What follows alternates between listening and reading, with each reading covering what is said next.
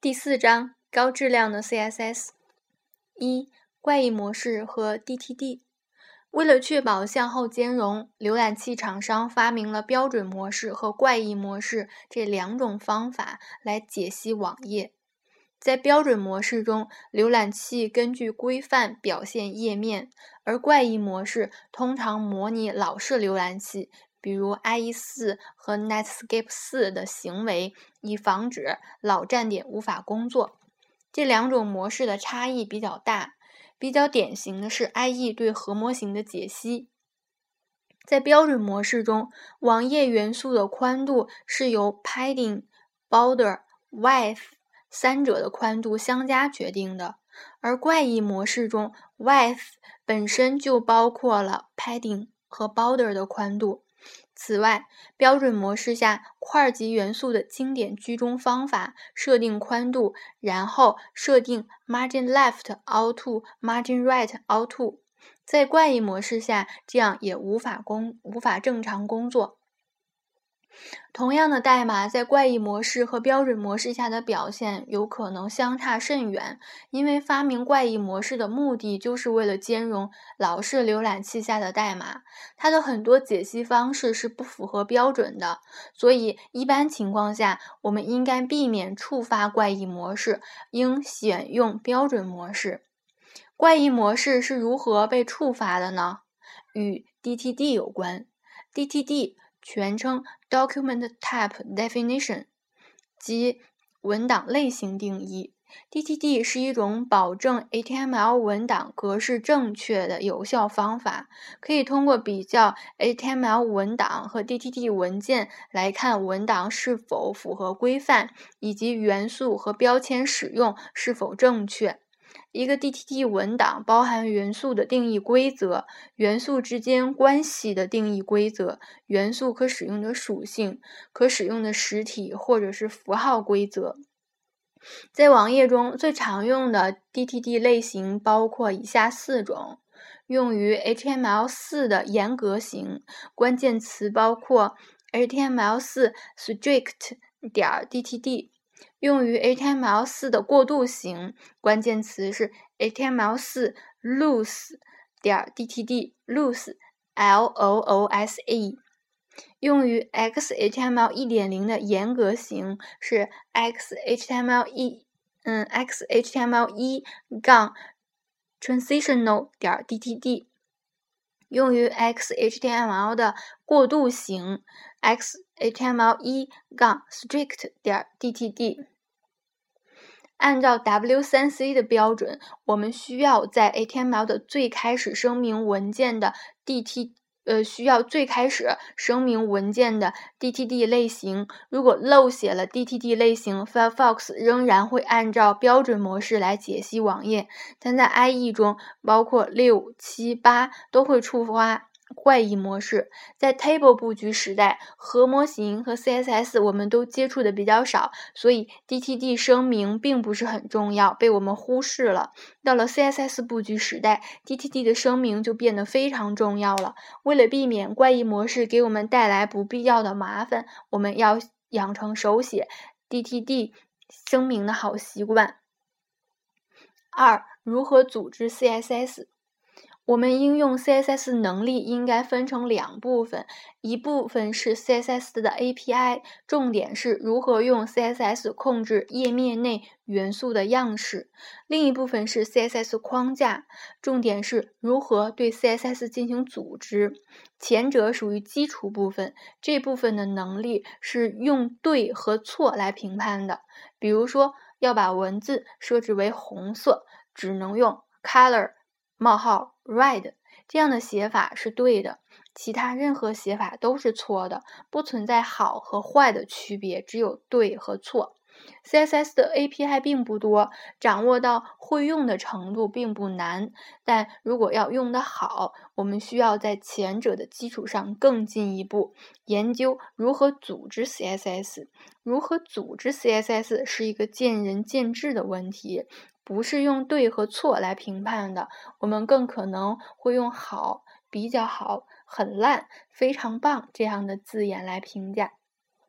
正因为见仁见智，所以如何组织 CSS 可以有多种角度。例如，按功能划分，将控制字体的 CSS 集中在 font 点 CSS 文件里；将控制颜色的 CSS 集中在 color 点 CSS 文件里；将控制布局的 CSS 放在 layout 点 CSS 文件里。或者按区块法划分，将头部的 CSS 放在 head 点 CSS 里，底部放在 foot 点 CSS 里，侧边栏放在 sidebar 点 CSS 里，主体放在 main 点 CSS 里。不同角度的组织方法都有自己的道理，也有自己的优点和缺点。这里推呃推荐笔者最喜欢的一种组织 CSS 的方法，就是 base 点 CSS 加 common 点 CSS 加 page 点 CSS，将网站内的所有样式按照职能分成三大类：base、common 和 page。在一般情况下，任何一个网页的最终表现都是从这三者共同完成的。这三者不是一个并列结构，而是一个层叠结构。base 层，base 这一层处于三者的最底层，提供 CSS reset 功能和力度最小的通用类。这一层会被所有页面引用，是页面样式所需依赖的最底层。这一层与具体 UI 无关，无论何种风格的设计都可以引用它。所以 Base 层要求，呃，要力求精简和通用。如果将用 CSS 控制页面样式比喻成建房子，这一层的核心职能就是为房子打好地基，并将建房子用的砖块。准备充足，因为几乎所有的房子都要打地基，也都需要砖块，所以 base 层具有高度可移植性。不同设计风格的网站可以使用同一个 base 层，因为这一层的内容很少，所以可以简单的放到一个文件里，比如说 base 点 css。base 层相对稳定，基本上不需要维护。第二个是 common 层。这一层位于中间，提供组件级的 CSS 类。提到组件，就不得不提模块化。模块化可以从样式和行为两个层面来考虑。与 C 与 Common 层相关的就是样式的模块化。我们可以将页面中的元素拆分成一小块一小块功能和样式相对独立的小模块。这些模块有些是很少有呃有些是很少重复的，有些会大量重复。我们可以将大量重复的模块视为一个组件。我们从页面里尽可能多的将组件提取出来，放在 Common 层里。Common 层就相当于 MVC 模式中的 M 模型。为了保证重用性和灵活性，M 需要尽可能将内部实现封装，对可能会呃对可能会经常变化的部分提供灵活的接口。Common 层就像建房子时用到的门窗，不同风格的房子会用到不同样式的门窗。各个房间用到的门窗的数量和位置可以不同，但样式相同。门窗有自己的小元件，比如说玻璃、门栓、门框、门板、钥匙孔等。门窗可以整体移动。增减，但门窗本身的构造是相对稳定的。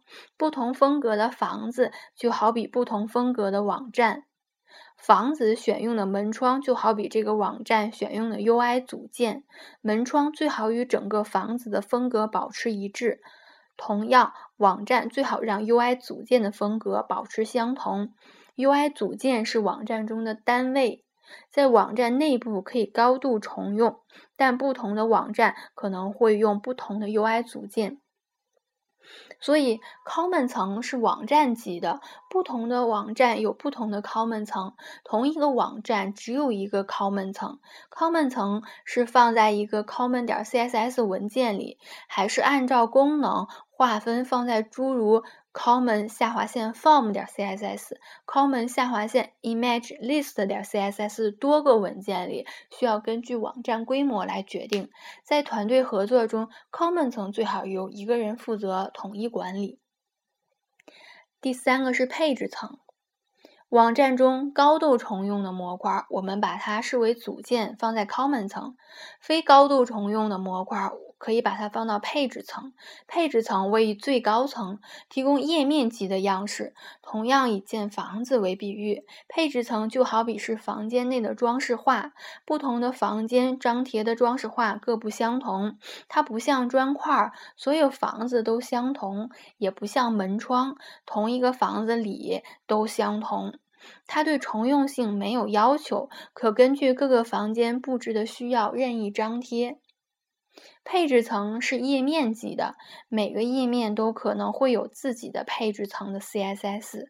配置层的文件可以用 style type 等于 text CSS 标签内置于页面中，但这么做没有将样式彻底通从 HTML 文件中分离出来。也可以根据页面写在诸如配置一点 CSS、配置二点 CSS、配置三点 CSS 文件里。这样做可以将样式很好的从 HTML 中分离出来，但可能会产生大量的 CSS 文件。有些 CSS 文件可能非常小，带来维护上的麻烦。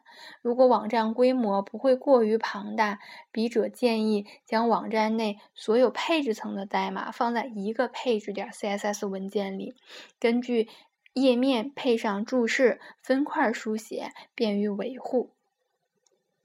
这么做可能会带来些冗余，比如说首页的 CSS 文件里带有关于我们。联系我们页的配置层 CSS 文件，而这些首而这些对首页的样式毫无影响。呃，因为这段中包含了一段呃一个代码，所以给大家解释一下这句话的意思。呃，嗯，他作者推荐的。呃，就是说，所有的配置层的代码放到一个配置点 CSS 文件里，在这个 CSS 文件里区分各个页面，给每个页面配上注释，如呃注释首页，下面是首页所用到的 CSS，然后下一部分注释是关于我们的注释，关于我们几个字的下面呢，就是呃这个关于我们这个页面用到的 CSS。那这样做呢，可能会带来一些冗余。比如说，我们首页在引用这个 CSS 文件里面，这个这个文件里面，它还包含了关于我们联系我们其他页面所用到的 CSS 文件，而这些其而且这些其他页面用到的样式，呃，对首页的展示呢是没有影响的，所以他认为这样是带来一些冗余。好，我们继续读。对于文件过于分散和集中的问题，并没有完整的解决方法。我们需要根据实际情况做些适当的折中。比起让配置层的 CSS 文件过于繁多和零散，把它们集中在一个文件中更便于维护，且便于浏览器缓存。浏览网站网站呃，浏览网站时只有首页的下载时间较长，浏览其他页面时反而较快。当然，配置点 CSS 还是应当越精简越好。能用 base 层和 common 层的 CSS 解决的，就尽量不要用到配置层。Base 层基本上不需要维护，common 层修改的幅度不会很大，通常只由一个人负责。但到了配置层，代码可能由多人开发，如何避免冲突是个需要注意的问题。通常我们通过命名规则来避免冲突，呃，具体细节我们后面会说。